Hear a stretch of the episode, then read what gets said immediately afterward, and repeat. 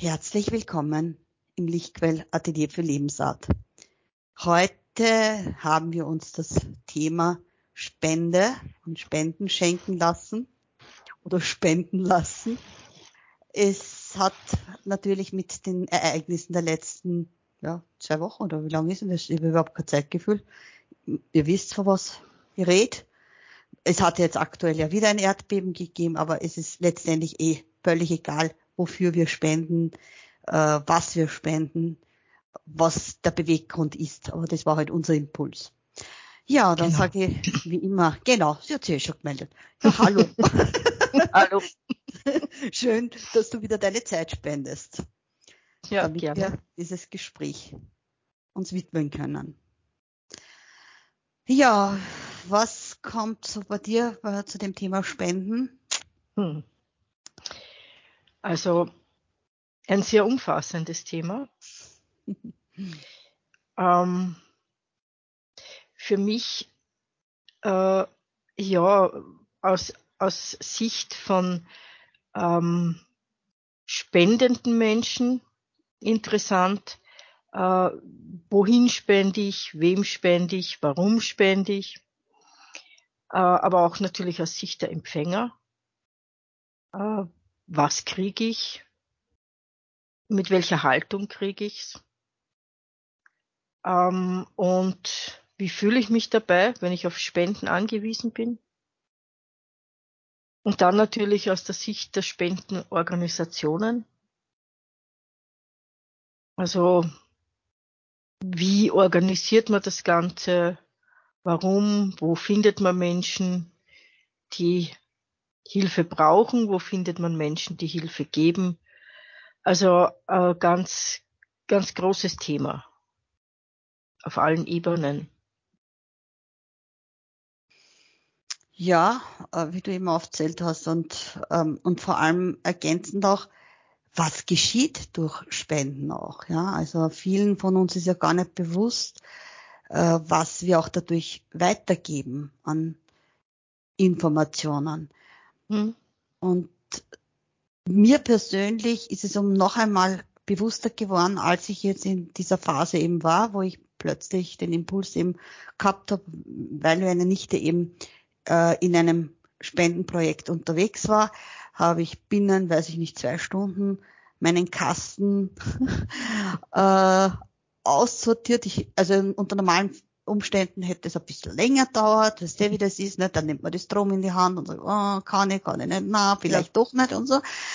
Und da war ganz klar für mich, ich habe so viel, ja, was ich schon so lange nicht mehr anziehe. Die Sachen haben nichts, ja. Aber es ist halt so. Also ich habe da keine Minute gezögert oder nachgedacht. Ja. ja. Mhm. Das Einzige, was ich getan habe, war, ich bin in die Rolle geschlüpft. Wohin geht das? Ja, welches ja. klimatische Verhältnis haben Sie jetzt gerade dort? Welche Bedingungen herrschen gerade dort vor? Ja. ja, weil ich habe, also das war für mich so schockierend. Okay, der Herr Amazon ist da. Gut, du unterhaltst dabei kurz weiter. Ja.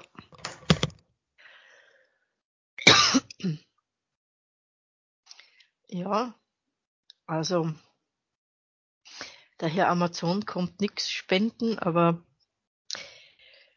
ja, äh, zu, zu dem, was die Ayana gerade gesagt hat, eben dieses Überlegen, wohin, wohin geht das? Ja, also dass ich eben nicht nach Afrika jetzt lauter Winterkleidung schicke, obwohl es dort natürlich auch kalte Gegenden gibt und in der Nacht auch kalt ist, aber das ist schon mal die erste Überlegung, wohin geht meine Spende.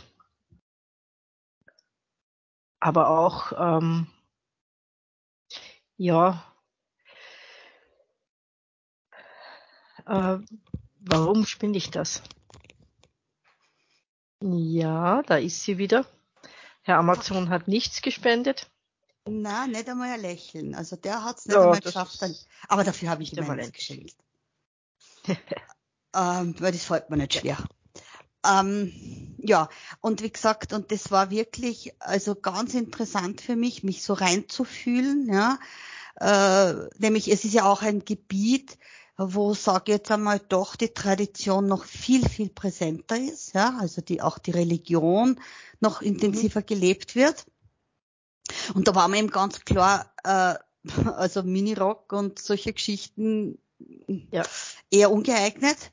Äh, außer mit, abgesehen vom Klima. Aber meine Nichte hat mir erzählt, ich meine, das, da habe ich wirklich, ich habe mir gedacht, das gibt sich, die Leute entrümpeln, ja. Die haben in der Tat Dessous, ja, wirklich Dessous, und vor allem auch teilweise ungewaschen, ja. Ich meine, ich weiß nicht, was da vorgeht, ja.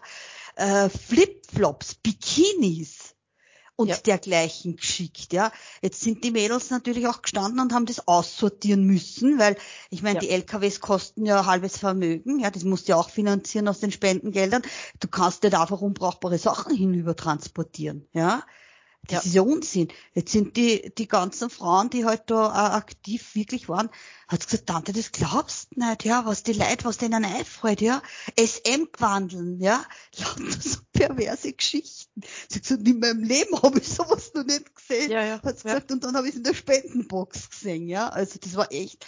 Und, und dadurch haben wir gedacht, ich meine, da ist mir einfach das bewusst worden, wie unüberlegt Menschen an das rangehen. Ja, also da ist, ich weiß nicht, was wirklich in den Menschen vorgeht dabei. Das eine ist natürlich, jö, eine schöne Gelegenheit, dass ich meinen ganzen Mist los wäre. Ja? Und habe ja was also, Gutes da. Und ich habe was Gutes da dabei, ja. Ähm, dann ist sehr oft die Haltung dahinter, die haben eh nichts, die sollen froh sein, dass sie überhaupt irgendwas kriegen.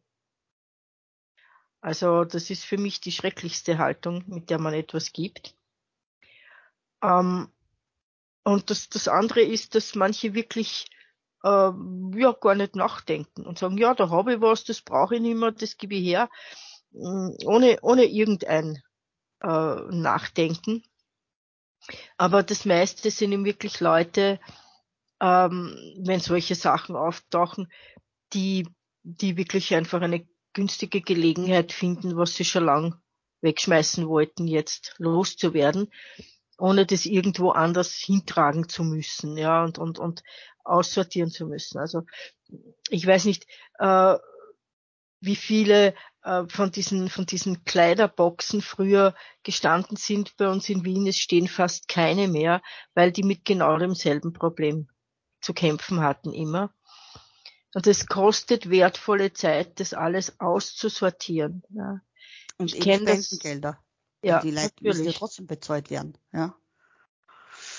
Ja, wenn es keine freiwilligen Helfer gibt, müssen die Leute bezahlt werden. Oder das so. Geschäftslokal muss ja auch bezahlt werden, was damit ja, verkauft das, wird, das ganze Zeug. Verkauft wird, wo es lagert, was auch immer, genau. ja.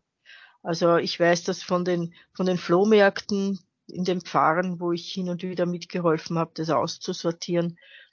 Ähm, also sagenhaft, was da für kaputte Sachen, schmutzige Kleidung, eben wie gesagt. Also ähm, das ja kein, kein Reißverschluss drauf, keine Knöpfe, zerrissen, was auch immer. Und du musst jedes einzelne Stück in die Hand nehmen, anschauen, aussortieren. Und das ist wirklich wertvolle Zeit, die, ja, die anders sinnvoller verwendet, ja. Und ja. einfach auch dieses sich absolut nicht in die Rolle, ich kann ja morgen ich die Person sein, die auf genau diese Unterstützung angewiesen ist von anderen. Ich meine, es muss mir doch jetzt irgendwann einmal klar werden, wie schnell mein hohes Ross stürzen kann, ja? Sollte, ja, ja. aber ich glaube, ich glaube, dieses Bewusstsein ist bei vielen noch nicht da. Ja, darum, der Hochmut ist, kommt vom, vom tiefen Fall. Ne? Also ja. da, da tut's halt dann umso mehr weh. Ja, aber es, manche brauchen wahrscheinlich auch. Ich meine, ich rede jetzt nicht davon, dass dort jetzt diese Menschen das gebraucht haben, das will ich nicht damit gesagt haben, ja. ja. Aber manche Menschen wird's halt nach ihren Bedürfnissen dann letztendlich auch hinbracken, dass sie mal wissen, wie es weh tut, ja, wie das, wie es ist, wenn man auf einmal auf vergebene Hand angewiesen ist. Ja. Ja, ja. Und bei mir kommt auch noch ein Impuls dazu, was ich, was ich auch noch nicht allzu zu langer Zeit einmal für mich so verstanden habe. Wir wissen doch gerade im energetischen oder spirituellen Bereich äh, werden ja oft äh, keine Beträge genannt, sondern baut sich auf Spendenbasis auf. Ja. Ja. Ich habe das auch probiert in meiner früheren Praxis, was ich hatte, und ich, meine Box war immer leer. Natürlich hat das mit meiner Einstellung zu tun gehabt, nur ich, ich war mir dem natürlich nicht bewusst. Ja. Und mir ist es noch nicht vor allzu langer Zeit so bewusst geworden, ich habe ein Thema, ein Glaubenssatz in mir gehabt, wahrscheinlich auch ist er noch da, ich bin mir da noch nicht ganz sicher, nachdem ja früher ein Mensch mit Behinderung ein Bettler war, und das ist ja noch nicht so lang her, mhm. ja, im Verhältnis. Ich meine, sagen wir mal rund vor 100 Jahren und 150 Jahren pff, war das jetzt nichts Außergewöhnliches, ja. Jetzt bei uns, ja. In anderen ja. Ländern ist das nur immer so und wir wissen auch, wie diese Bettelaktionen auch oft gestartet werden, wo Menschen dafür missbraucht werden, auch hier. Ja. ja. ja. Und dieses Almosen, ja, Thema, das war für mich mit Sicherheit ein Glaubenssatz, was das verhindert hat. Ja, dass ja. es mir bewusst werden warum ich damit nicht klarkomme. Ja. ja. Und aber auch dann diese Dreistheit von Teilnehmern. Ähm, ich sage jetzt deshalb Dreistheit, weil da war eine Aktion, was eine nette äh, Kollegin damals äh, in, also ins Leben gerufen hat, was gesagt hat, du pass auf, ich mache einen Vortrag, der Eintritt ist auf Spendenbasis für dich und ich lade ganz viele Leute ein, die mich kennen und null. Null. Ja.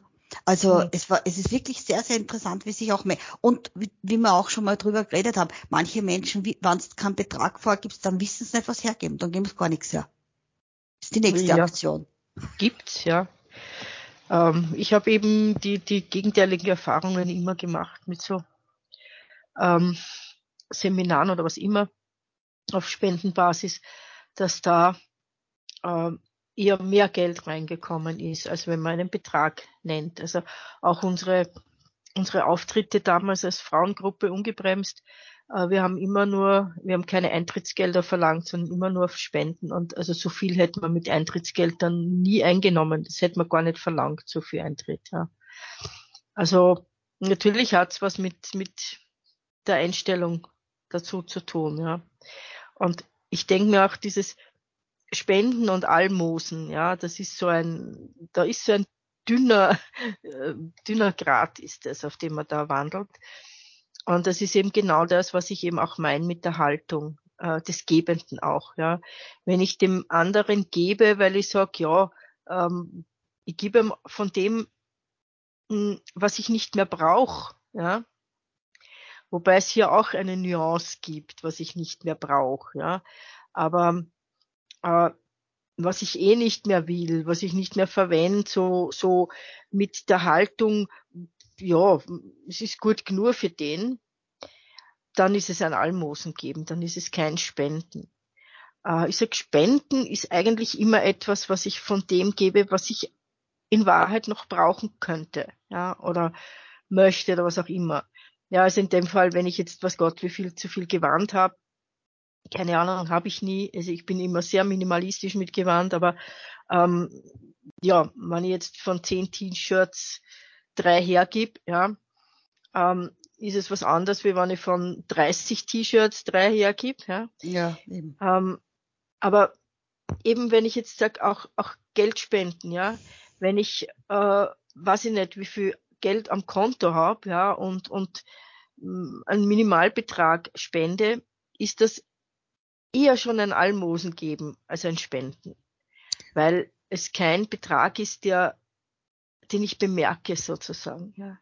Richtig. Spenden ist immer was, was ich von mir auch bemerken soll, weil es soll ja ein Teil von mir auch weitergegeben werden beim Spenden und nicht nur irgendwas. Also ich weiß nicht, wie es in den anderen Religionen ist, aber ich glaube, das kommt ja vom Alten Testament, das wird es in allen drei großen Religionen so sein, dass man eigentlich den zehnten Teil genau. seines Einkommens ja. weitergeben soll. Ja. Ident. Also, das wollte ich gerade ja. auch ansprechen wegen Islam. Das ist so, ja, ja. Hm. Also das ist in allen drei großen Religionen. Ja, natürlich, ja. weil ja die Wurzel eh Ja. dieselbe Mhm. ist. Ja. Und, und weißt du, was noch interessant war in diesem Spendenprozess bei mir? Also, beim, also wo ich jetzt gerade habe, ich habe so, das ist eben dieses Relative. Nicht? Also, also ich habe sicher im Verhältnis zu anderen Leuten minimalistischen Kleiderschrank, ja, also zu anderen Frauen vor allem, ja. Aber für mich ist es zu viel, ja. Ja. Und auf jeden Fall in dem Prozess habe ich dann unter anderem äh, Gilet, was ist so ärmelloses Westel von meiner Mutter, Strickweste, habe ich in die Hand bekommen, was ich noch so als Erinnerungsstück von ihr in meinem Schrank äh, hatte. Ja. Ja. Und ich sag dir was, ich habe das in der Hand gehabt, mir sind die Tränen runterkullert, ja, aus vielen Gründen. Ich habe meine Mutter, die es wirklich sehr, sehr geliebt hat, zu spenden und zu geben. Ich habe sofort ihre Stimme gehört. Bitte schick das mit. Ich möchte Mhm. das ihnen geben, ja. Ja. Und schick ein Stück von mir zurück dorthin, wo meine Wurzeln gerade wieder erschüttert sind, ja. Mhm. Das war so ein heftiger Prozess, was da mit mir passiert ist, ja. Das kann, und ich habe geweint und mich gleichzeitig so gefreut, ja. Ja.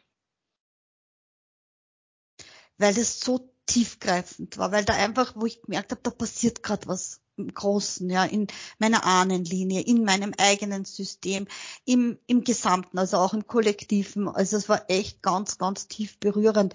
Und da ist mir eben in dem Ganzen erst so richtig, wie schön Spenden ist, wenn man es wirklich auch bewusst durchlebt. Ja. Also das, das ist es auf jeden Fall. Ich war, mir ist jetzt wieder eingefallen, ich war, ich habe in der Volksschule, in der ersten Klasse Volksschule hatten wir eine türkische Mitschülerin. Das war 1967 sehr ungewöhnlich. Es Ja. waren damals wirklich Gastarbeiter noch, die waren auch wirklich nur ein Jahr da. Und ich weiß noch, Nurgül hat sie geheißen. Mhm. Aber ähm, wie die, also bevor das Schuljahr aus war, hat, ist eine Frau gekommen in die, in die Schule, die hat äh, übersetzt für die türkischen Gastarbeiter, die war mit einem Türken verheiratet und konnte gut Türkisch. Und, ähm, und die sind in die, die, in die Schule gekommen und hat gesagt, ja, also die gehen jetzt wieder zurück in die Türkei und die haben dort nicht viel Spielsachen und so. Und wer möchte etwas hergeben? Und es haben alle Kinder gesagt, ja, ja, wir geben. Und also ich weiß jetzt nicht, ob da die Eltern dann gesagt haben, nein, oder die Kinder selber irgendwie dann nichts, aber auf jeden Fall außer mir hat niemand etwas mitgebracht. Mhm. Und ich habe zwei meiner Puppen hergegeben. Und es war für mich damals als, als sechsjähriges Kind vollkommen klar, dass, es, dass ich meine Lieblingspuppen hergebe. Also nicht einfach irgendwelche Puppen, die ich eh nicht mag, sondern einfach, meine Mutter hat mich auch gefragt, willst du die wirklich hergeben? Ja, und ich habe gesagt, ja, natürlich, ich habe genug, ich habe auch andere Puppen ja, und sie hat nichts. Und das heißt, mir war damals als Kind, und Kinder haben ja viel mehr Zugang dazu, mir war schon klar, was, was geben wirklich bedeutet, ja. Das heißt nicht, dass ich das im Laufe meines Lebens nicht ein bisschen verloren habe dann, ja. Ähm, und mich dann als Erwachsene zum Beispiel mir solche Sachen viel schwerer gefallen sind, ja, als etwas, was ich wirklich gern mag, auch einem anderen zu schenken, ja. Aber als Kind war das ganz selbstverständlich, ja. Bin ich voll bei dir, ja. Also ich war, ich war auch im Internat dafür bekannt. Ich meine, seinerzeit eben waren äh, 1000 Schilling ja, also wo ich ja, so, weiß ich nicht. Eben mit acht bin ich ins Internat gekommen. Ja, mein Vater ist bis zwölf, also sagen wir so, eben, sagen wir um, wo ich zehn war, also um 85 herum. Ne? Also war, äh, waren 1000 Schilling ja für Arbeiter auf Vermögen. Ja, Mhm. Es war großes Geld. Und da haben meine Eltern immer wieder, weil ich einen Monat im Internat immer war früher, äh, Süßigkeiten mir halt eingepackt, weil natürlich das Kind muss ja versorgt sein. Und ich habe da nicht ein Ripperl Schokolade von meiner Tafel gegeben. Ich habe meine Schokoladen einfach so verschenkt, ja. Das war für mich Ja. so, ich, ich war so, ich habe das so gern gemacht, ja, bis ich dann die Erfahrung machen musste, dass ich, dass mir dann zu Ohren gekommen ist, dass eine Mitschülerin einer anderen erzählt hat, ja, das ist so praktisch, man braucht nur mit der, damals Gülfi, äh, ein bisschen Freundin sein und sie schenkt einem einfach alles. Und mhm. das war für mich dann auf einmal so ein, eine richtige Ohrfeige, ja. ja. Ach, na, na. Also ich, entweder bist mit mir befreundet, weil du mir magst, aber nicht wegen einem Schokolade oder nicht wegen meiner Gummibärchen. Und da ja. habe ich das eingestellt, aber eingestellt so, dass ich nicht mehr so unbedacht gegeben ja. habe. Ja, also auch hier ist natürlich auch eine Achtsamkeit gefragt, nicht? Weil ganz schnell natürlich. kann das auch, und warum, warum macht man das, nicht? Also, das ist ja auch oft dann auch eine Form von, man will, natürlich, bis es einem bewusst wird, man will sich Liebe kaufen. Das ist auch eine Form ja. von Liebe kaufen, ja? Ja. Und Zuwendung. Ja. Natürlich. Ja, und, und auch Spenden äh, sind ja schon Dinge, auch die unser Ego natürlich auch gut tun können. Na, ich habe 5000 natürlich. Euro hingelegt. Ja, ich habe so viel gespendet. Das sieht man immer, also bei, bei so großen Aktionen, wenn dann ja. irgendwer steht mit so einem riesen Scheck, den man dann herzeigt, wie viel die Firma so und so und die Firma sowieso, was die hergegeben haben. Oder ganz toll dann, die Bundesregierung verdoppelt die Spenden ja aus unserem Steuergeld. Das heißt, wir zahlen doppelt, ja die zahlen ja nicht aus eigener Tasche. Ja, also das ist dann besonders toll. Ähm, also es natürlich geht's hier einfach um, um auch um Ego, ja, auch um, um, dieses Prestige, ja. ja. ich bin ein großer Spender und so. Ähm, ja, auch hier gibt's Fingerzeige in der großen Schrift, die wir alle kennen, wo also steht, dass man das heimlich tun soll, zum Beispiel Spenden. Aber ja. Ähm, für mich ist, ist auch noch hier die Frage, weil du das vorhin so, so angesprochen hast, wem, wem gebe ich das, ja? Also dieses äh, einfach so verteilen, ja, oder eben achtsam schauen, wem, wem spende ich. Und ich denke mir, in der heutigen Zeit ist das auch nochmal etwas, wo wir ganz genau hinschauen müssen. Und es wird immer schwieriger, zu, herauszufinden, was passiert mit meinen Spendengeldern zum Beispiel, wenn es also jetzt wirklich Geldspenden sind. Schon klar, wenn ich jetzt äh, in dieser Bebenzeit, ja, wenn ich jetzt Kleidung spende und, und äh, Alltagssachen, was auch immer gebraucht wird, schon klar, wofür das gehört und wo das hingeht. Aber mit den Geldspenden ist es immer so eine Geschichte, wo man wirklich genau nachschauen muss, und wie gesagt, es wird immer schwieriger herauszufinden, wofür wird das Spendengeld eigentlich verwendet. Also äh, wenn dann so vage sind, ja, für Projekte dort und dort oder für die, hm, ja, aber was genau? Was heißt das konkret? Ja. Und, und da ist halt ganz wichtig zu schauen, wenn man jetzt einer Organisation spendet, legen die das wirklich offen? Was passiert mm, dann? Ja? Mm. Oder machen die so eher so wie Shivashi, ja? Und es gibt zwar seit einigen Jahren das sogenannte Spendengütesiegel, aber auch mit genau. den Gütesiegeln ist das so eine Geschichte, ja? Weil wer, ja. wer entscheidet denn, wer das Gütesiegel kriegt? Wer sind denn die, die wiederum da? Da findet man schon gar nichts mehr, ja? Also wenn ich schauen will, wer entwickelt ein Gütesiegel, ja, dann, hm. Dann wird das ziemlich verschachtelt und ich, und ich weiß es auch vom Vereinen. Also es ist gar nicht einfach, ja. den zu kriegen. Äh, da muss ganz schön viel, äh, mit Geld uh, hat es viel zu tun, ja. Also es ja. ist gar nicht so einfach. Also das ist, ja, diesen Status überhaupt zu erlangen, ja. Ja, genau. Ja, und dann aber kann man, es ist ja nicht nur alles Geld, was wir spenden, na, natürlich nicht. Ja. Und Sachgegenstände. Ähm, äh, übrigens noch ganz kurz, also ich kenne das auch, äh, dass ich zum Beispiel seinerzeit, wo ich eben noch klein war, war das gar nicht so abnormal, dass ich Kleidung von den Chefkindern meiner Eltern, also von meinem, vor allem meiner Mutter, zum Tragen bekommen habe. Das waren dann die schönen Kleider und meine anderen Sachen waren halt meine Spielklamotten sozusagen, ja. Ja. Also ich kenne das schon sehr auf meiner eigenen Haut auch, aber ich habe niemals ein Problem gehabt damit, niemals.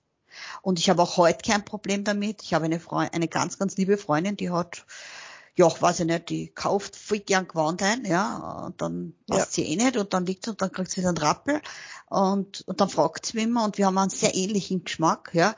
Ich habe da mhm. gar kein Problem damit, weil es meine Freundin, ich weiß ja, wer es angehabt hat, ja. Ja, und, ja. und wie gesagt, und jetzt gehen wir aber noch einen Schritt weiter. Äh, äh, es gibt ja auch, ja, Organspenden, Blutspenden, Knochenmarkspenden, also medizinische Spenden. Ja. Das ist noch einmal eine eigene Kategorie. Großes Thema. Ja, was auch sehr wichtig ist, denke ich, angesprochen ja. zu werden. Und bitte hier auch geht's gar nicht um irgendwie, das darf man nicht oder das ist schlecht, ja, sondern einfach nur mal nicht. die Gedanken dazu, ja, wie, wie, wie genau. wir sehen, was wir halt sehen können aus dem jetzigen Moment, ja. ja. Ja, hast du ja. schon mal Blutspende, also hast du schon mal irgendwas bekommen? Nein. Nicht. Ich aber schon. Nicht, nicht, nicht bewusst, also könnte sein, dass ich bei, bei der Blinddarm-OP, aber weiß ich das nicht. Müsstest aber normalerweise, nicht. das müssten sie nachher, zumindest nachher sagen. Und die hm. Einwilligung holen. Normal ist es zumindest so geregelt. Bei mir war es so. Ein Ex hat unterschreiben ja, müssen. Ja kann ich mich nicht mehr erinnern, das war vor vielen, vielen Jahren. Aber ich glaube nicht, dass ich damals was gekriegt habe. Ne? Ja, ich sage ja, also damals, ich, ich konnte selber nicht entscheiden, also weil ich ja damals eben äh, zwischen den Welten gehängt bin und mein Ex-Mann musste eben das unterschreiben. Ja. Das habe ich eh schon mal bei einer Folge auch erzählt, aber ich erzähle es jetzt da hier wieder, weil es einfach dazu passt. Und als ich dann schon im Wachmodus war, äh, habe ich sie auch noch gekriegt und ich wusste es aber nicht. Zu dem Zeitpunkt wusste ich es aber nicht, dass ich ja. Blutkonserven bekomme. Bis zu dem Moment, wo ich auf einmal solche Schmerzen gefühlt habe im Arm, aber solche, ja. Ich glaube, mir, mir hat den Schweiß rausdruckt, bis dann der diensthabende Pfleger reinkommen ist und der hat das am, am Monitor gesehen, dass ich einen Stress gerade habe, hat gefragt, was los ist und ich habe ich hab einfach gesagt, mir tut der Arm so weh und habe so auf dem Arm gesagt, mir tut das so weh, mir tut das so weh. Dann hat er geschaut auf der Anlage halt, was halt verschiedene äh, Medikamente und so weiter einflößt im Körper, weil er gesagt hat, ja, es gibt Substanzen, die können schmerzhaft sich anfühlen. Und dann sieht er und sagt, du kriegst nur Blut, das tut nicht weh. Ja, sag ich, du siehst selber, es tut weh, ja. Es ja. tut mir weh, sagt er, das versteht er jetzt nicht. Sagt er, ja, jetzt schaue ich halt, dass ich da, hat er mir dann Wärmekissen geholt und so und hat, das hat sich dann ein bisschen reguliert. Aber da habe ich schon das erste Mal begriffen, hoppala, ich kriege ja von wem anderen dessen Lebenselixier, dessen Lebensflüssigkeit ja. in meinen Körper, ja. Und hier sieht man aber, dass das nichts mit Einbildung zu tun haben kann, weil A, ich wusste es nicht, B, ich sehe es physisch nicht. Ja. ja. Also es war nur durch den Schmerz ist es auffällig geworden. Also passiert hier was. Ja. Definitiv passiert was, ja.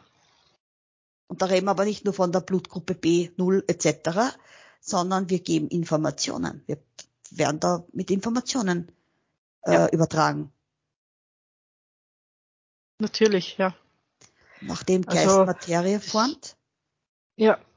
Die, die Zellen haben alle ein Gedächtnis und auch die Blutzellen natürlich. Und die wissen, zu welchem Körper sie gehören. Und die wissen, was dieser Mensch, ja, erlebt und denkt und fühlt. Und das ist alles gespeichert, ja. Also, das weiß ich seit ähm, mein Vater eine Behandlung hatte bei einem Arzt, der damals offensichtlich schon mit Dunkelfeld gearbeitet hat, der ihm Blut abgenommen hat und ähm, einen Blutstropfen sozusagen bei sich behalten hat in dieser Maschine und beobachtet hat. Und beim nächsten Termin, äh, zwei Monate später oder so, dann zu meinem Vater gesagt hat, sie haben seit einer Woche keine kalten Füße mehr, gell? Mein Vater war vollkommen erstaunt und hat gesagt, woher wissen Sie das? Und er hat gesagt, aus dem Blutstropfen, ja. Der sich nach dieser langen Zeit außerhalb des Körpers trotzdem mit der Befindlichkeit des Körpers, zu dem er gehört hat, mit verändert hat. Das heißt, das war für mich dieser so einer Impuls, mich mit solchen Dingen auch näher zu beschäftigen, ja, einfach zu schauen, was, was passiert wirklich da und, und wie, was bedeutet das jetzt, wenn ich, auch wenn man jetzt sagt, ja, das Blut erneuert sich im Körper ja immer wieder, ja, das stimmt natürlich, auch viele Zellen erneuern sich, aber auch bei der Erneuerung geben sie ja Informationen weiter, weil sonst würden wir ja, genau, sonst würden wir ja auch nie altern. Weil sonst würde, wenn, äh, ich meine, unser Körper erneuert sich praktisch, außer Herz und Gehirn, erneuert sich ja praktisch in einem Jahr komplett, ja. Aber dann würden wir ja niemals altern, wenn das immer frische Zellen wären, die immer uninformiert wären. Und, und dadurch, das dass sie die Informationen weitergeben an die nächste neue Zelle, ja, entsteht bei uns eben diese, dieser Progress, ja, dieser Fortschritt im, im körperlichen Prozessen. Ja. Und deswegen manifestieren sich auch zum Beispiel äh, Krankheiten über längere Zeit, ja, wo man sagen müsste, eigentlich könnte man mit jeder neuen Zelle diese Krankheit aus dem Körper rauskriegen. Ja. Eben, und da sind wir jetzt nicht. Geist formt Materie. Und wenn wir immer mehr in dieses Bewusstsein kommen, beeinflussen wir die Materie und dann verändert sich auch die Kopie natürlich. Ja. Natürlich. In diesem Sinn kann, kann ich natürlich auch, wenn ich von jemand fremden Blut bekomme, das zu meinem eigenen machen. Ja. Genau, wenn ich eben das schon begriffen Wenn ich hab. das Bewusstsein habe dazu, ja, wenn ich es genau. begriffen genau. habe. Ja. Und bei mir war es ja damals wirklich so, ich habe etliche Jahre gebraucht, bis ich das Gefühl hatte, bei mir hat es wirklich Jahre gedauert, ja, in mir, ja. bis ich das Gefühl gehabt habe, es ist wieder mein Körper, ja. Ich habe immer, ich hätte am liebsten immer wieder die Haut aufgemacht sozusagen, mhm. ja, und das rausgelassen, ja, weil das, ja, es, ja. es hat sich so, ich kann das nicht beschreiben, ja, und ich bin dann auch zum HIV-Test gegangen für meinen Kopf, ja, ich habe gewusst, ich habe kein HIV, weil das Blut wird ja, ja normal getestet, ja, das ist nicht, mhm. aber ich habe das einfach, ich habe nicht gewusst, wie ich sozusagen diese Energien, die haben mich gestört, die haben mich regelrecht ja. gestört, ja. Mhm. Und jetzt geschweige denn, wenn man Organ kriegt. Ja, beim Organ ist es noch einmal natürlich, also wir kennen ja einige Geschichten äh, von, von Leuten, die äh, plötzlich dann äh, verändert in ihrer Persönlichkeit auch waren und, und die, die sich plötzlich nicht mehr als sie selbst äh, wahrgenommen haben, weil sie eben, besonders wenn man ein Herz bekommt natürlich, ähm, ja, gibt auch eine Geschichte von einem Mädchen, das dann die, die Behörden zu ihrem Mörder geführt hat, weil es im Herz einfach die gespeichert war, ja, dieses, diese äh, Szene, wo sie getötet worden ist, ja, und sie hat das einfach alles, das heißt, das sind alles klare Beweise, dass die Organe einen Gedächtnisspeicher haben und dass dieses, dieser Gedächtnisspeicher auch im neuen Körper dann ja, ähm, den Menschen beeinflusst. Jetzt abgesehen davon vom, von der medizinischen Seite, ja, aber ich sage, Organspende ist halt auch von der medizinischen Seite so eine Geschichte, wo ich sage, hm, eine moralische Frage, muss man wirklich alles tun, was man kann in der Medizin? Weil schließlich muss jemand, der ein fremdes Organ bekommt, sein Leben lang Medikamente gegen die Abstoßung nehmen, die wiederum den Rest des Körpers sehr stark beeinträchtigen können. Äh, zudem, ja, ich sage jetzt einmal, haben diese fremden Organe auch meistens keine sehr lange Haltbarkeit im Körper. Das heißt, man braucht dann nach einigen Jahren, Jahrzehnten, eben, wenn man Glück hat, wieder ein neues Organ. Und bei den meisten Organen, ja, bei den meisten Organen ist es halt dann doch so, dass ich darauf hoffen muss, dass gerade jemand gestorben ist, ja, weil äh, ja, Niere, okay, kann man Lebensspende und das Knochenmark und ein Stück von der Leber, eventuell auch ein Stück von der Lunge kann man kriegen vom Lebensspender, aber ja, das war's dann schon. Und ich, also ich weiß nicht, ob ich, also ich meine, ich weiß definitiv meine Haltung, ja, also ich, ich äh, lehne Organspende für mich ab. Das heißt nicht, dass ich es für andere ablehne, sondern für mich persönlich. Ich möchte kein Organ kein fremdes Organ bekommen, ähm, weil ich einfach genau diese Prozesse dann äh, ja, ich weiß, das, das, das möchte ich einfach nicht. Ja. Also dieses fremde Bewusstsein in mir einerseits und andererseits mein, das Immunsystem meines Körpers so hinunterzufahren, damit ich dieses fremde Organ überhaupt halten kann und das Bewusstsein, dass jemand äh, gestorben ist, damit ich ähm, ja das Organ, das durch meine Lebensweise und das haben wir jetzt durch meine Lebensweise ja geschädigt wurde, ersetzt bekomme. Ja. Ja, wenn, wenn wirklich jetzt keine Krankheit, also es gibt es, es gibt ja auch Krankheiten. Naja, da gehen wir jetzt, ja, ja aber letztendlich wissen wir ja, dass auch jede Krankheit durch meine Lebenshaltung ausgelöst ist. Ne? Ja, also ja, letztendlich, aber und auch meine Lebensgeschichte auch, ja. Mein Lebensplan, wie auch immer. Wie gesagt, ich, ich verurteile niemand, Na, der, der sich ein Organ äh, geben lässt. Ja, absolut nicht. Ja. Ich sage, ich für mich möchte es nicht. Genau. Genau. Und wie gesagt, und wo du das jetzt mit dem Herz erst angesprochen hast, da habe ich auch, das habe ich auch irgendwann einmal erzählt, weil ich es einfach so berührend immer wieder finde, an diese Geschichte äh, äh, erinnert zu werden. Das ist noch nicht so lang her, vor ein paar Jahren habe ich das zufällig noch in meiner Fernsehzeit gesehen, wo ein Vater erzählt hat, ähm, ein Palästinenser, dem sein Sohn wurde in, von Israelis halt erschossen, wie es dort ja gang und gäbe ist, so dieses Hin- und Hergeballer.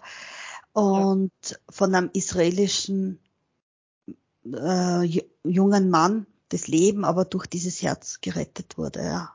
Also und mhm. wo dieser Vater diese wirklich diese Größe, für mich eine Größe, ja, gehabt hat und gesagt hat, ja, für das hat mein Sohn sterben müssen, damit, also nicht jetzt im Sinne jetzt dafür wurde, nein, aber das war sein Auftrag sozusagen, ja. Also er ja. hat das nicht als böser Israeli, ihr habt's, jetzt habt's unser Herz auch so nach dem Motto, nicht aus der Perspektive, sondern ja.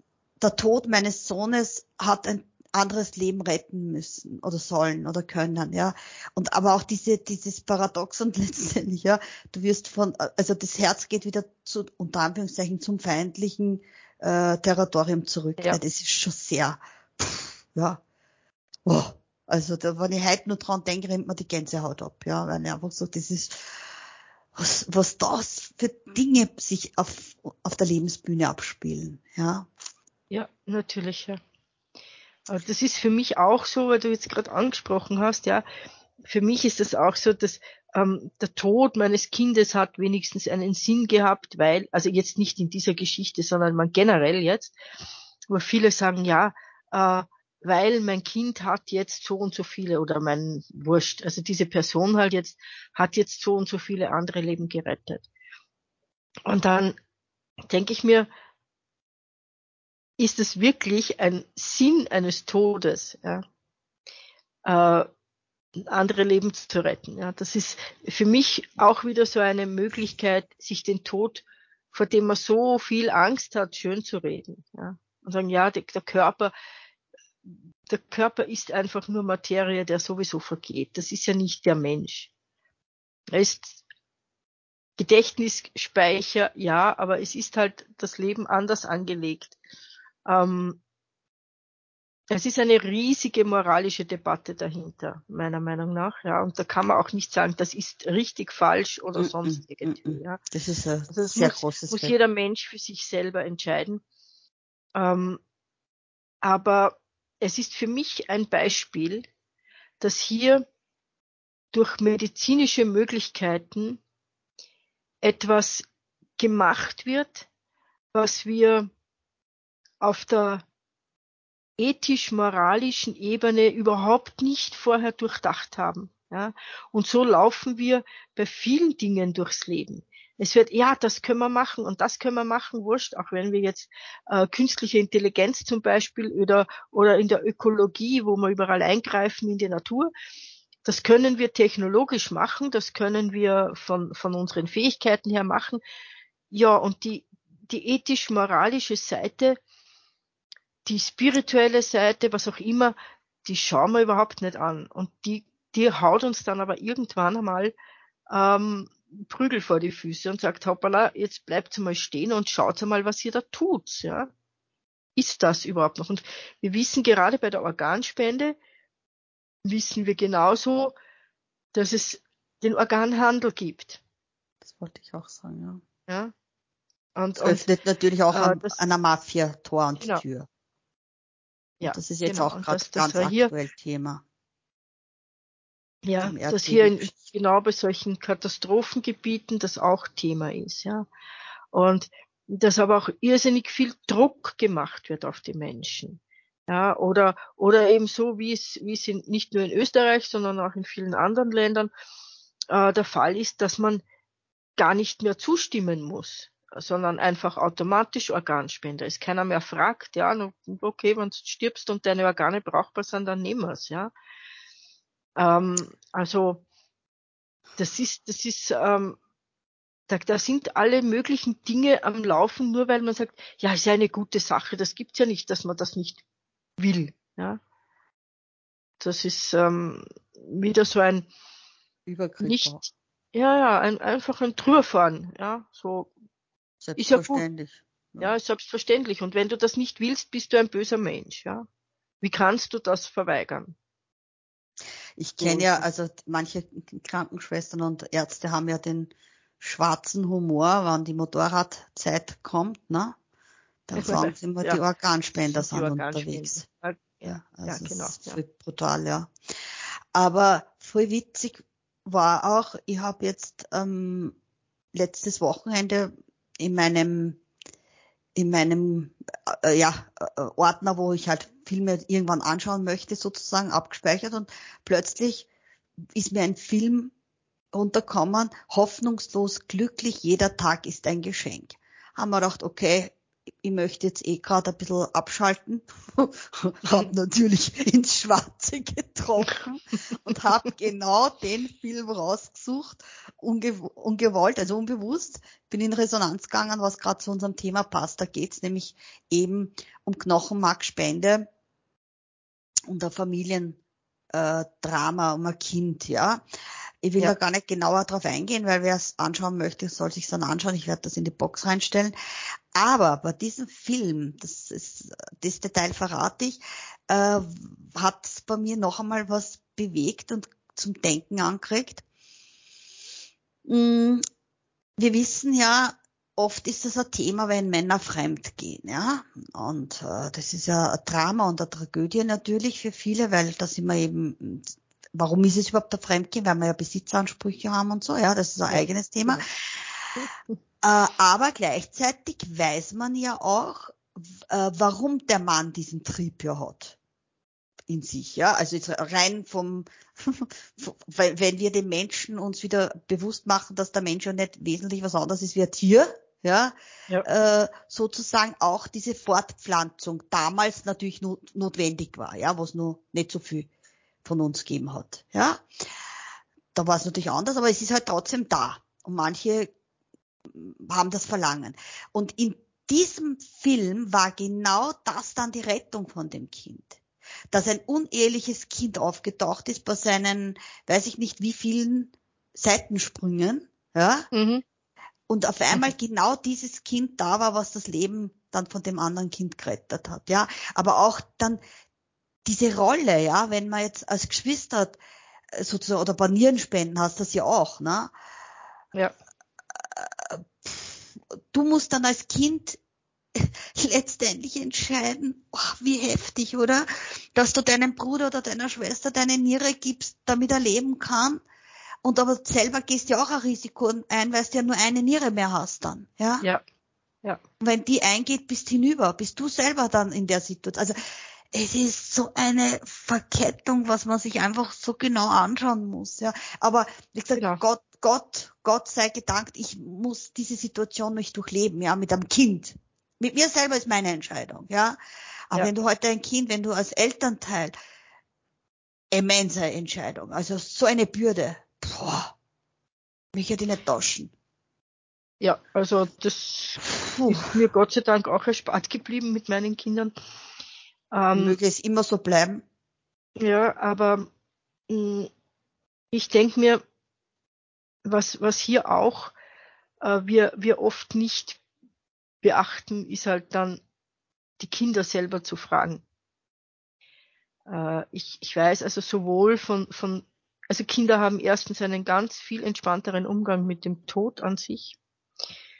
Äh, und Kinder haben auch nicht so dieses Bedürfnis jetzt, äh, um jeden Preis weiterzuleben. Außer manchmal für die Eltern, aber nicht, also, und, und die meisten dieser, dieser schwierigen Entscheidungen liegen ja daran, dass die Eltern die Kinder nicht hergeben wollen, sozusagen, ja, dass sie auch hier, ähm, aber das sind, das sind Dinge, die überhaupt nicht angesprochen werden dürfen in unserer Gesellschaft, mehr oder weniger, ja. Äh, dass, dass Eltern sagen, ich, ich habe da auch mal eine Frau kennengelernt, wo sie also auch das Kind, das war allerdings eine, eine Krebsgeschichte, ja, aber die auch gesagt hat, ich lass, ich, ich tue das dem Kind nicht an, diese schmerzhaften Behandlungen. Sie hat angefangen am Anfang und dann hat sie gesehen, wie schlecht es dem Kind geht, ja. Das mache ich einfach nicht, ja. Das Kind leidet, das Kind soll lieber kurz und glücklich leben, als, als ewig im Spital herum, ja. Und, und die hat also ganz, ganz schwere Kämpfe ausfechten müssen, dass das akzeptiert wurde, ja. Und da denke ich mir, da sind so, so viele Dinge, die, die, die einfach nicht ausgesprochen werden dürfen in unserer Gesellschaft. Dieses, es kann doch nicht sein, dass jemand freiwillig, äh, also ich meine jetzt nicht suizidiert sich, sondern freiwillig geht, ja, und, und sagt, okay, ich tu mir diese Behandlungen nicht an oder ich, ich lass mir das nicht machen oder das, das geht doch gar nicht, ja. Man muss doch austherapiert sein, bevor man geht. Und, und das noch, ist, ja. Entschuldige, noch sozusagen die, die Sporschwein für, für die, ja, Medizin oder Pharmaindustrie auch sein, ne? Weil, ja. Es wird schon, also ich kenne ja auch so Fälle, wo man sagt, ja, du lebst eh nur ein halbes Jahr, aber mach mal Chemotherapie. Ich meine, alleine ja. das, wenn ich das als Betroffener, ich würde dann sagen, hallo, geht's euch noch gut? Was, was, was soll das? Ihr, ihr gebt's mir schon vor, wann ich zu sterben hab, ja? ja. Und gleichzeitig sagt sie, mach mal Chemotherapie, weil damit du Chance hast, zum Beispiel, ja. Das ist ja. Ja, damit du vielleicht statt sechs Monate noch sieben Monate lebst, ja. ja also, wenn überhaupt, ja. Also, das ja. ist ja wieder dann das nächste Detail, ja. Also, äh, ja. was ist jetzt meine Haltung dazu? Ich meine, ja, ich sag sowieso, wann die Zeit ist sowieso festgelegt, ja. Mit unserer das, Geburt ist das, das Ende auch definiert. Nur wir wissen es halt nicht. Ähm, ja, und, und weißt du, was ich auch so ähm, schon auch schrecklich finde? Wenn das Kind minderjährig ist, hat ja der Staat Einfluss. Also wenn du dann als Elternteil sagst, na, das ja. Kind kriegt keine Blut, Bluttransfusion, Beispiel, oder keine Leber, Niere, was auch immer, hast dann keine Chance. Da wird sofort der Staat greift ein und entscheidet. Es sei denn, du bist in einer Religionsgemeinschaft, das verbietet. Aber auch da, ne? also das sind alles so Puh. Gibt es Möglichkeiten. Ja? Echt? Hm, Zeugen Jehovas zum Beispiel. Ja, ja, das weiß ich schon, ja. aber. Die dürfen keine Blutkonserven bekommen. Da das sagt der Arzt Kinder? eigentlich, das ist Körperverletzung, wenn er drüber geht. Ja, eh, aber das, da hat es ja so einen Fall gegeben einmal in Innsbruck beim Kind. Ja, weißt ja, der war jetzt ist verurteilt worden. Weil da hat's ja dann am Murz dann Damm gegeben, dass das nicht sein kann, dass die Eltern das nicht bestimmen dürfen, weil das ist ein Kind und da, wenn es ja. bei einer selber ist, ist was anderes, aber beim Kind und tralala. Okay. Nein, nein, das ist, ja, aber das, das, das sind, wobei das sind dann immer äh, Ermessensentscheidungen und, äh, und, und ich sage, das ist auch so etwas, wo ich sage, in dem Fall ist es so, dass der Arzt hat, ist da drüber gegangen, hat das also quasi entschieden, das Kind kriegt diese Blutkonserve und damit hat er im Endeffekt zwar das physische Leben des Kindes gerettet, aber es wird aus der Gemeinschaft ausgestoßen. Das Kind kann ja nicht mehr mit den Eltern leben. Das ist ja einfach, also und, und jetzt wurscht, was man jetzt Arzt, persönlich davon halten, ja. Also jetzt, wurscht, was man persönlich davon ja, hält, ja. Aber ja, das ist also. deren Lebenseinstellung und das ist genau. deren, ja, und, und da sind wir, da sind wir so übergriffig, äh, einfach übergriffig. Ja, ja, ja. Und da, da, da gibt's noch so viele Dinge im, ja, das ist eine riesige, wie soll ich sagen, das ist eine, eine Gratwanderung immer wieder, ja, das, das Kindeswohl, ja, äh, aber hier wird viel zu schnell, viel zu oft eingegriffen, äh, wo es einfach um, um persönliche Entscheidungen geht, ja. Und andererseits ähm, wo die Kinder wirklich leiden, wird lange, lange zugeschaut und nicht eingegriffen. Also da gibt so viele Dinge, die, die einfach ähm, ja nicht, nicht wirklich äh, ausgegoren sind bei uns in den Gesetzen oder was auch immer. Ja, das kann man auch gesetzlich nicht regeln. Ja, ich kann die Lebenseinstellung eines Menschen nicht gesetzlich regeln. Ja, das, das ist ähm, Einerseits wird eine Zeit lang war ja so, dass das ähm, sogar, wenn Eltern ihr Kind vegan ernähren wollten, das Gott sei Dank ist das mittlerweile erlaubt sozusagen, ja. Aber ähm, dass, dass denen gedroht wurde, ihnen das mm. Kind zu entziehen, weil das eine Mangelernährung hat. Ja, genau. das Kindeswohl ist gefährdet. Aber die anderen, die das Kind stundenlang vor dem Fernseher knotzen lassen mit Chips und, und Fast Food, ja, Transfette ja, reinstopfen, ja, wir wissen, die Kinder immer fetter und ja, also äh, diese Kinder werden nicht entzogen, weil das ist ja vollkommen in Ordnung, weil die kriegen ja auch umfassende Ernährung, ja. Oder wenn die Eltern alle miteinander bofen wie die Narischen, ich meine, das ist jetzt schon ein bisschen weniger, aber ja. in meiner Kindheit ja. war das gang und gäbe, ja. Im Auto ist ja. Bofel, wissen wir eh, ja. Äh, und das, da habe ich damals bei meinen Nichten und so weiter, da habe ich schon rebelliert, ja. Wie man gesagt, ihr kennt doch nicht beim Baby rauchen alle miteinander. Da war das, das war unerträglich, ja. Und was da passiert mit den Kindern, ja, da schert sich keiner drum, ja.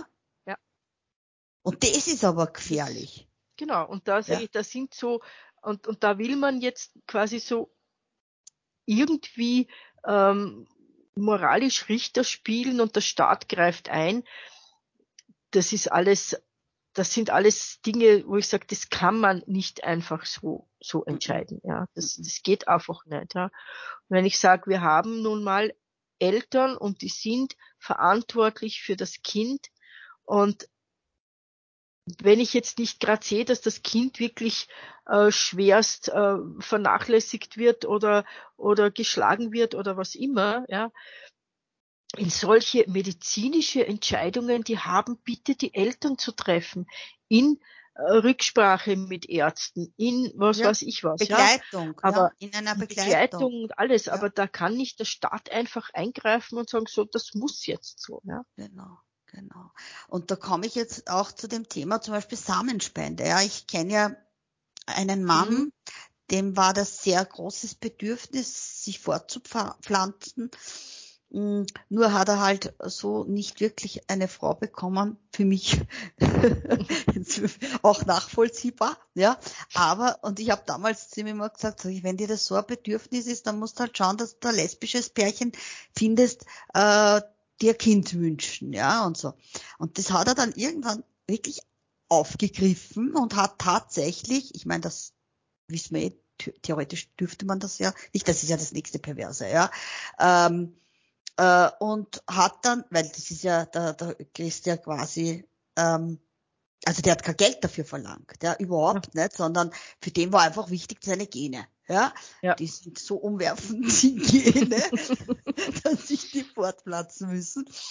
Und das war wirklich schon zwänglerisch. Ja, also das war schon, glaube ich, Tendenz pathologisch, ja? ja. Und der hat das da wirklich gemacht. Der hat jetzt, weiß ich nicht, drei oder vier Kinder. Ja, er braucht auch nicht zahlen, weil die Frauen haben gesagt, äh, du stehst da nirgends drinnen. Als ja. Vater. Das ist ihm wurscht. Hauptsache deine Gene, ja.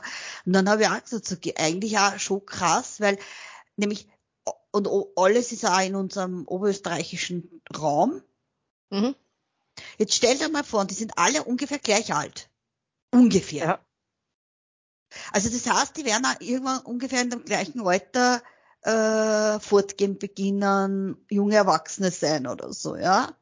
Ja ich meine, überlegt er das, da kann, das habe ich auch gesagt, okay, es könnte theoretisch ja passieren, dass sich zufällig zwei Geschwister, also Halbgeschwister, ja. die ja nichts voneinander wissen als Halbgeschwister, kennenlernen und sich ineinander ja. verlieben und dann vielleicht Kinder kriegen, ja? Ja. Also es ist nicht ausgeschlossen. Na, natürlich nicht. Ja.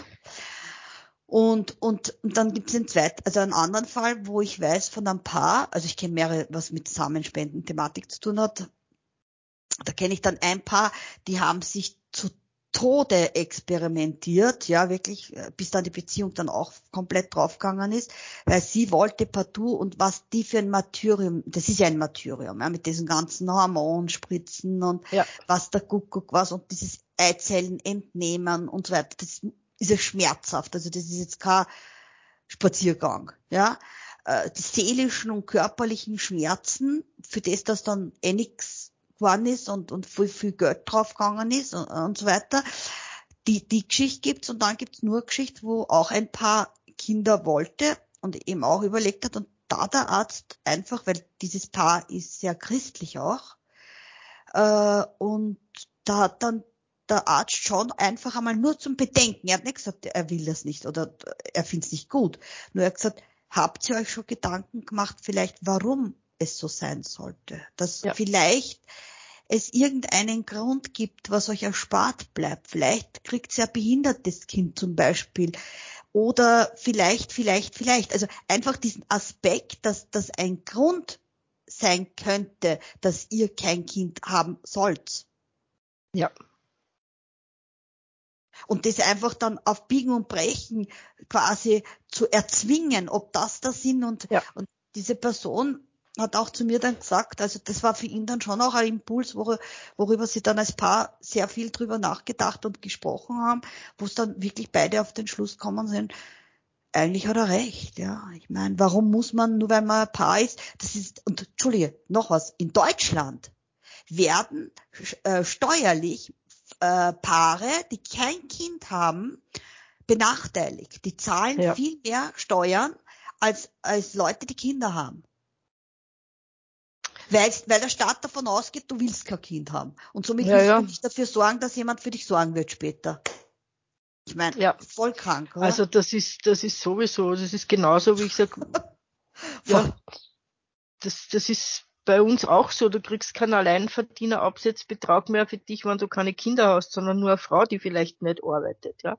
Also, aber das sind, das sind, natürlich, das sind die einen sind diese steuerlichen Geschichten, das andere ist dieses, jeder wird, muss doch Kinder haben wollen, ja.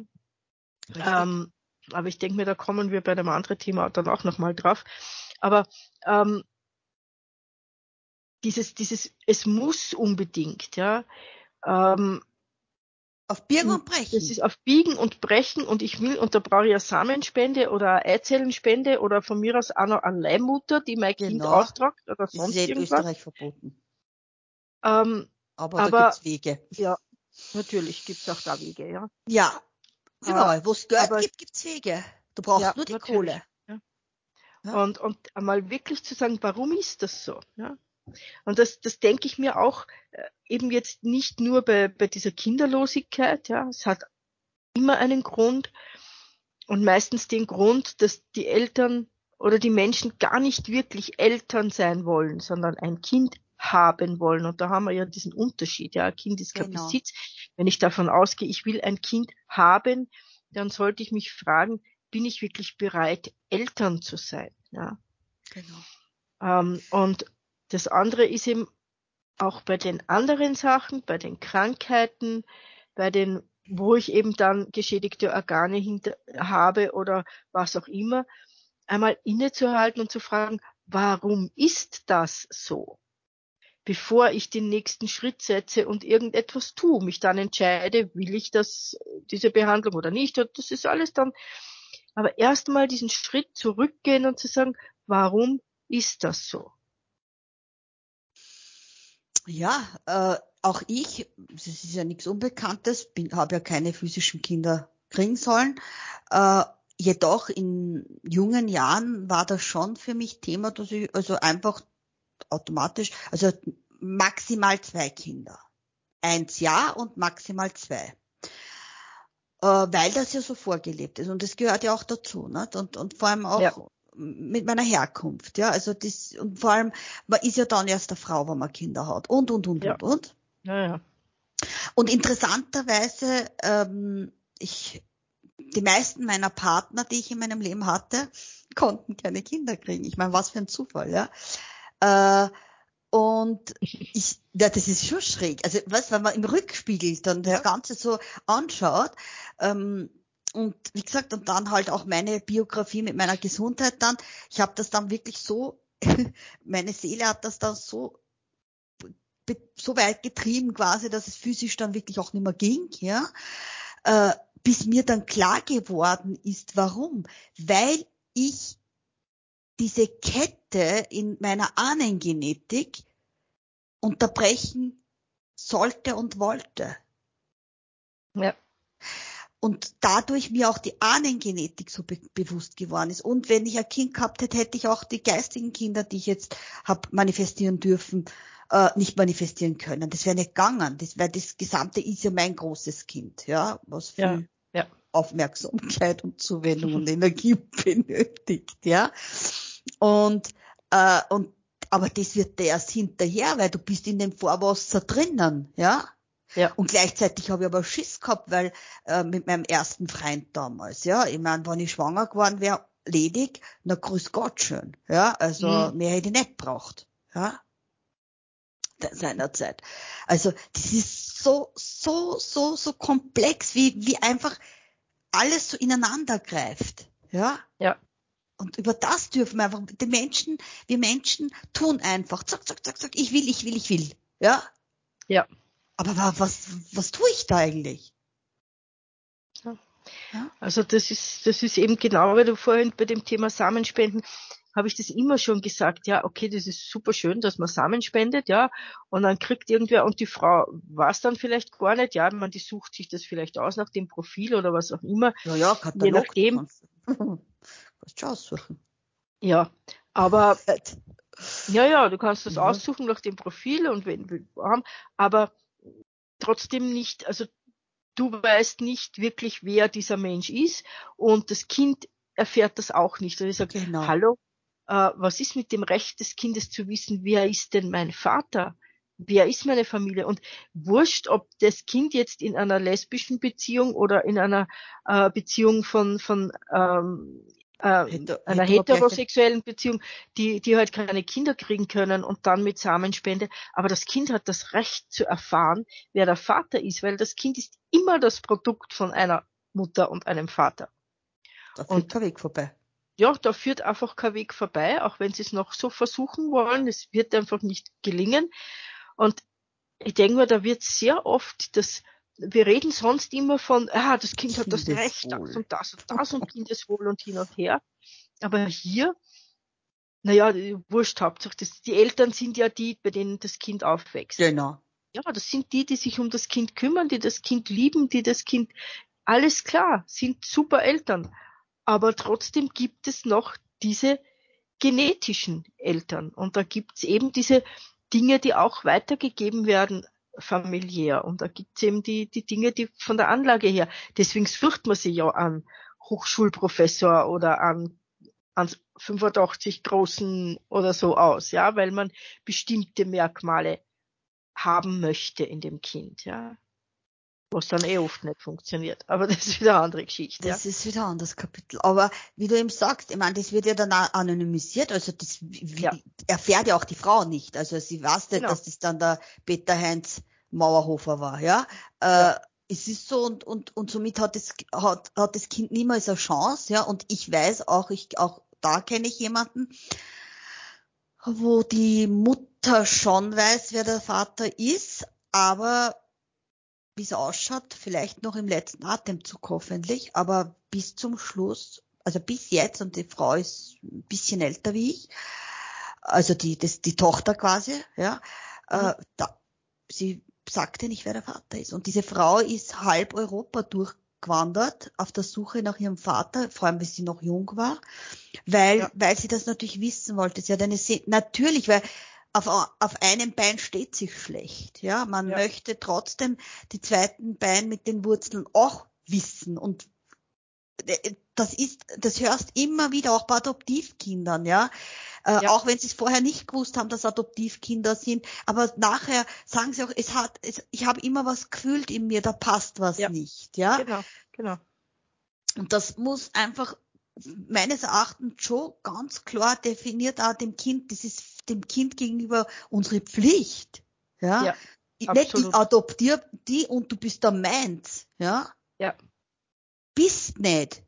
Du wirst Ja, nie meins ja, sein, von dem ja. abgesehen, auch wenn du mein Fleisch und Blut bist, bist nicht meins, ja. Ja. Und geschweige denn, wenn, wenn du genetisch, äh, ich kann dich über alles lieben, das ist nicht das Ja. Thema, ja.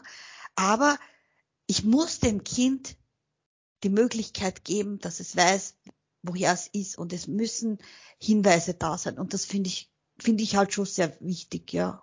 Klar, jetzt könnte man wieder sagen, ja, aber wenn heute eine Frau äh, aufgrund von einem Missbrauch zum Beispiel schwanger wird und das Kind abgeben will und so weiter oder abgibt, ja, und so weiter und so fort, ja. Aber dennoch, Ja, hat das Zumindest Kind muss trotzdem das Recht, diese Geschichte mal zu erfahren, ja? genau, genau, genau. Ja. Und dass das trotzdem meines Erachtens auch, ja, gut wäre, wenn die Möglichkeit, natürlich, das ist dann nicht so, ja, ich gehe dann auf die, aufs Jugendamt und die sagen mir, ja, Vater X, Mutter Y, ja, äh, ist schon Ja. von mir aus klar, weil vielleicht Vater X und Mutter Y ja auch ihre Themen haben, ja, warum sie, das so war, aber zumindestens muss meines Erachtens die Möglichkeit bestehen, durch verschiedene Prozesse und Begleitungen Zugang zu bekommen. Ja, Weil absolut. ich kann nicht davon ausgehen, dass es jedem wurscht sein wird, ja. Das ist eben, genau, da sind wir jetzt wieder so quasi beim Anfang dieses Dings, nämlich, was passiert mit meiner Spende? Ja, hier jetzt auch mit der Samenspende, ja, einfach nur so, ich spende halt einmal Samen, das ist mir wurscht, ja, was damit passiert. Äh, irgendwer wird schon kriegen, so ungefähr, äh, ist genau dasselbe auch mit anderen Spenden, ja. Ich spende das heute einmal und das ist mir wurscht, was damit passiert, ja. Und besonders bei Geldspenden, ja. Äh, dann spende ich an irgendeinen tollen Verein und der liefert Waffen jetzt für den nächsten Krieg. Ne? Zum Beispiel. Ja. Oder der Lions Cl- Club zum Beispiel ist ja auch so ein Verein von eher für betuchte Menschen zum Beispiel. Ja, das ist auch so ein bisschen, ja, ähm, dass ich mich wohlfühle, dass ich auch reich bin. Nicht? Also, dass ich, ich habe ja was Ja, Gutes da.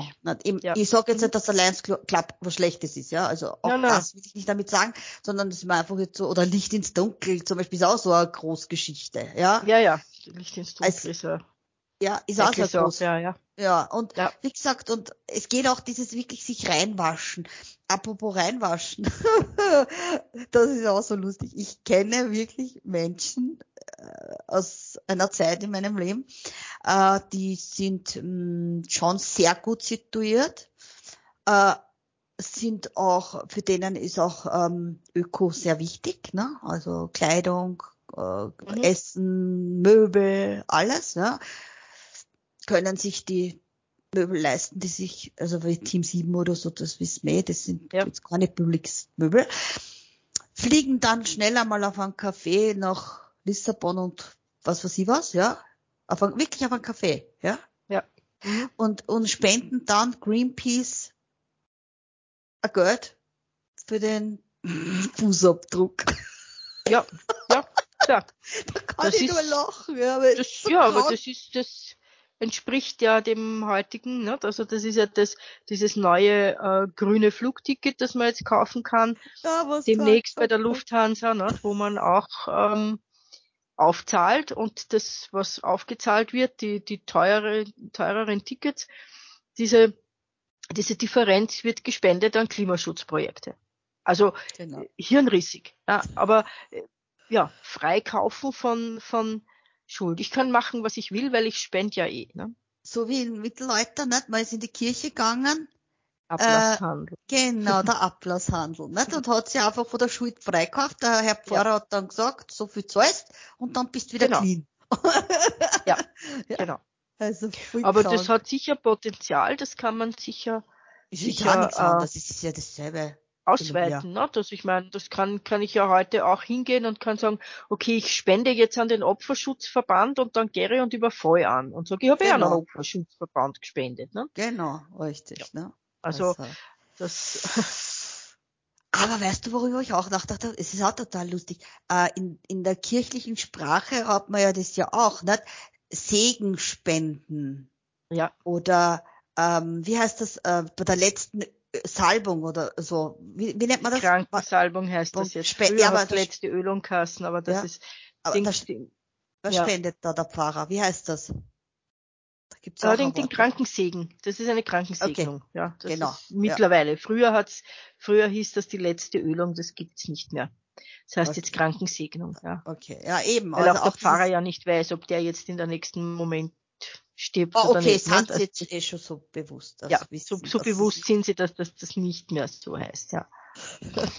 Aber, Aber spenden. Segenspenden können wir immer noch, ja, also, Das finde ich auch interessant, das, äh, interessante Geschichte eigentlich, nicht? Also das, die Wortzusammensetzung finde ich spannend.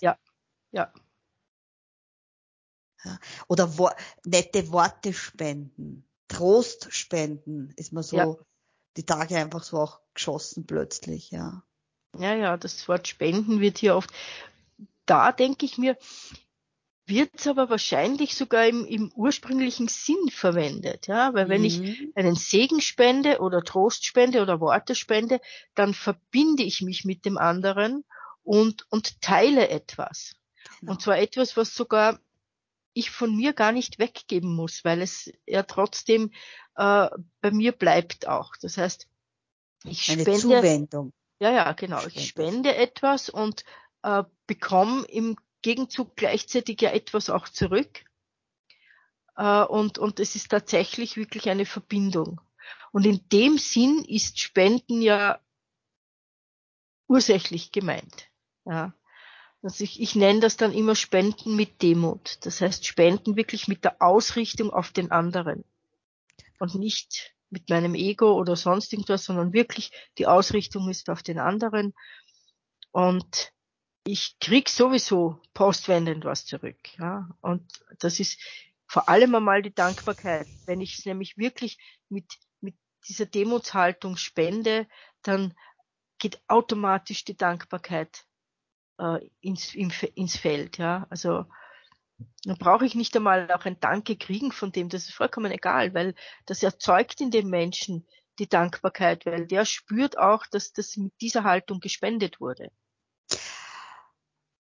Ähm, aber wir, ich weiß nicht, ob das in Wien auch wieder äh, aufblüht. Momentan äh, haben wir bei uns so, ähm, ja, also Menschen aus, weiß ich nicht, aus irgendwelchen anderen Teilen der Welt, sage ich jetzt einfach, ich will das nicht an irgendeiner Nation festmachen, weil ich nicht weiß, welche Nation, ja, äh, die einfach anläuten und, und Geld wollen, ja, spenden wollen, ja, und das mache ich aber nicht, weil ich weiß, dass das Mafia-Strukturen sind und außerdem, das geht so nicht, ja, weil wenn man das halt meines Erachtens einreißen lässt, dann wird das halt einfach ein Problem werden, ja ist für mich mein Zugang, ja. Also ich habe Ja. kein Problem, wenn ich heute weiß, kenne ich auch Familien, wo ich weiß, die freuen sich, ja, dann habe ich kein Problem damit, ja. Oder wenn heute, wie bei uns manchmal in Trauen, jemand zu Weihnachten sagt, weißt was, ich mache jetzt Adventskränze und der Verkauf, der Erlös geht an Familie X, ja, ist das Ja. völlig in Ordnung, ja. Ja, ja, natürlich, wenn man das Genau, weiß, wer ab- das ist.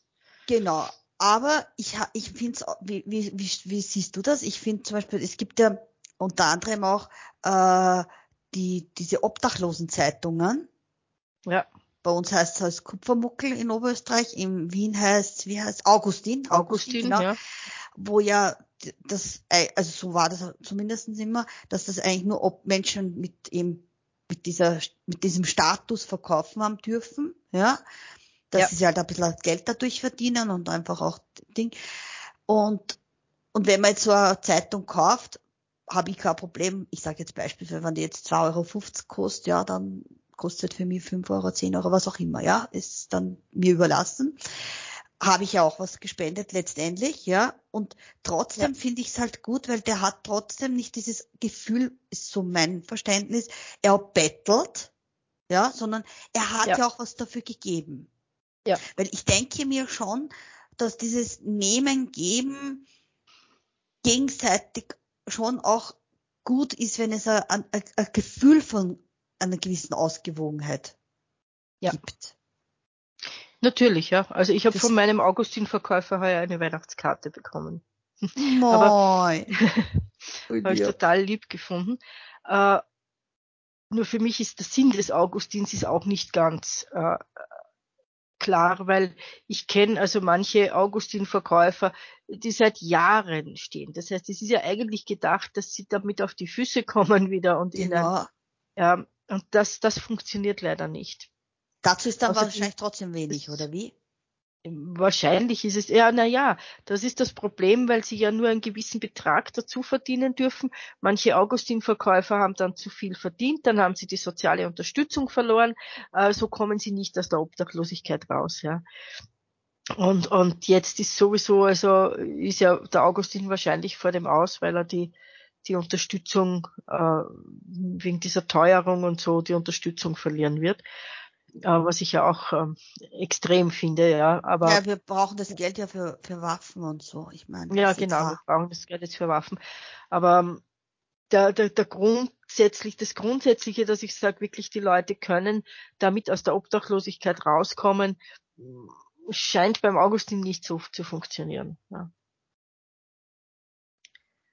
Aber die Idee finde ich gut und das, ich finde es gut, dass das gibt, ja, weil es wirklich den Menschen auch ein gewisses Maß an, an ja, Eigenbestimmung gibt. Ja, also sagen, ja, ich mache was dafür. Ich krieg nicht einfach nur die Spenden, ja. Ich habe, da fällt mir jetzt noch eine Geschichte ein, das war gerade ganz spannend, äh, in Istanbul einen blinden Mann kennenlernen dürfen, der hat auch äh, am beim berühmten unterirdischen Passar außerhalb halt ist er gestanden und hat so Klinkerlitzchen verkauft, ja. Hat mhm. aber alles in seiner Hand gehabt, weil die natürlich auch gern beklaut werden, trotzdem. Ich meine, ja. das ist leider immer so, nicht? Wenn nur wer stärker ist wie der Schwächste, dann hat man halt nur mehr nicht drüber, ja. ja. Und der hat halt das, was er direkt an seinem Körper haben hat können, es war sozusagen sein Verkaufsstand, ja. Und der ja. hat halt so kleine Taschen mit Gebets, Glücks, also sowas so wie, so wie Gebetsbrieferl, sage ich jetzt einfach einmal so, ja. ja positive Energie sozusagen verkauft und mit dem bin ich natürlich ins Regen gekommen, weil mein Bruder ihm gesagt hat, dass er blind ist. Dann habe ich gesagt, ja, haben wir ihm was gekauft und haben mit ihm geredet, sag ich, du, ich bin auch blind und so, ah, was der, dann gleich automatisch ist eine Verbindung da, ne? Von wo kommst du leicht? Und so, ma, und das ist gut, dass du in Österreich bist, das sofort so natürlich, ja. ja. Und dann habe ich, hab ich haben halt über die sozialen Geschichten geredet und so. Und er sagt, du, ich bin schon froh, wenn ich was, wenn ich, wenn ich da, normalerweise darfst du ja so nicht, auch in der Türkei nicht einfach ein Straßenhändler sein. Das wird ja. hast ein Problem. Aber eben in so einer Situation gibt's halt diese Infrastruktur, der darf das, ja. Mhm. Und, und dann sage ich ja, du könntest, sagt er, na, sagt er, so weiß ich wenigstens, ich gebe dir was und du gibst mir was. Ja, für mich ist das ja. so wichtig. Ja. Ja. Und dann hat er mir wirklich erzählt, dass dieser Mann mit dieser Art, und der war vollblind, also der, meiner Familie ja. kann niemand blind vorspielen, weil dazu sind sie einfach schon zu geübt im mhm. Erkennen. Und er hat gesagt, er ernährt damit, muss dir vorstellen, seine Frau, die körperlich behindert ist, mhm. und sein, sein Kind, was in die Schule geht. Also ja. es hat mich so zutiefst berührt, ja, ja. Äh, was dieser Mann leistet letztendlich, ja. Ja. Und ja, eben da kann man dann nur, wie ich es immer gesagt habe, also als Abschluss noch, ähm, es gibt bei uns, also gerade in der in der blinden Community auch und so weiter, kenne ich natürlich genug Menschen, ähm, die leider Gottes nie nie genug kriegen, ja. Sie wollen das mhm. und das steht mir zu und das muss bezahlt werden. Ich will und ich krieg und dann kriegen sie ja. irgendwelche Hilfsmittel bezahlt von der Allgemeinheit, dann wird's eh nicht genutzt, ja, aber Hauptsache ich habe das letzte Laptop überhaupt und bla bla bla, ja. ja. Und da habe ich und ich werde, ich habe dann die andere Erfahrung, weil ich komme so lange mit meinen Sachen aus und die zahlen wir inzwischen auch selber, weil mir zahlt der Staat nicht. Ich sag's wie es ist, ja, äh, weil sie immer irgendwelche Gründe finden und über das können wir extra mal gesondert reden, was mein, meine sehr starke Vermutung ist. Ähm, äh, auf alle Fälle, und ich habe immer gesagt, weißt du, das ist der Unterschied wahrscheinlich. Ich bin so sehr dankbar dafür, dass ich ein Glück gehabt habe, dass ich halt auf dem Eck der Welt jetzt mit dem Handicap bin, ja, und es ja. jetzt noch so ist, wie es ist, ja, und ich es anders hätte erwischen können, ja, dass ich nicht auf die Idee komme, dass ich da und sage, ich muss das und das und das muss ich alles kriegen. Ja, ja, ja. Das ist Muss, weißt du? Es steht ja. mir zu. Ja. Genau, es steht mir zu, ja. Und das finde ich auch so zum Nachdenken auch. Ne? Genau, ja. Auch hier nachhaltig zu sein, weil ich immer gesagt habe, ich meine, wir dürfen nicht vergessen, diese Finanzierungen, das ist ein, Budget, ein gewisses Budget, ja. Und ja. Wenn's, wenn's das, ich sage jetzt, du nimmst, wo du das vielleicht auch so leisten konntest, kriegst der Franzi nicht, der es vielleicht nicht leisten kann, weil die Kasse halt leer ist. Ja, ja. Ja, es ist so, ne? Also das sollte uns auch bewusst sein, was wir da tun. Ja, Elomir, ich glaube, wir haben ganz viel gespendet heute an Gedanken. Ja. Optionen. Gedanken, wo, Impulsen, ja. ja mhm. Wo wir jetzt auch sich sehr freuen würden, wenn, wenn Rückmeldungen kommen und einfach Feedbacks, was, wie siehst du das Thema Spenden, was, ja. worauf bist du vielleicht gekommen durch dieses Gespräch oder wie auch immer. Ja. ja, und bitte spendet uns Themen. Wir freuen uns auch über eure Themenvorschläge. Ich habe zwar jetzt vor kurzem schon was gekriegt ähm, an Themenideen, aber ich rufe wieder auf, spendet und wir freuen uns auch, spendet eure Teilnahme. Wir sind freuen uns, wenn wir genau. zu dritter Interview machen, ein Gespräch jo. machen. Ja, also in diesem Sinne, liebe Elumia, hab noch einen feinen Resttag. Ja, danke, du auch. Und bis ganz bald. Bis zum nächsten Mal. Genau so. Tschüss. Tschüss.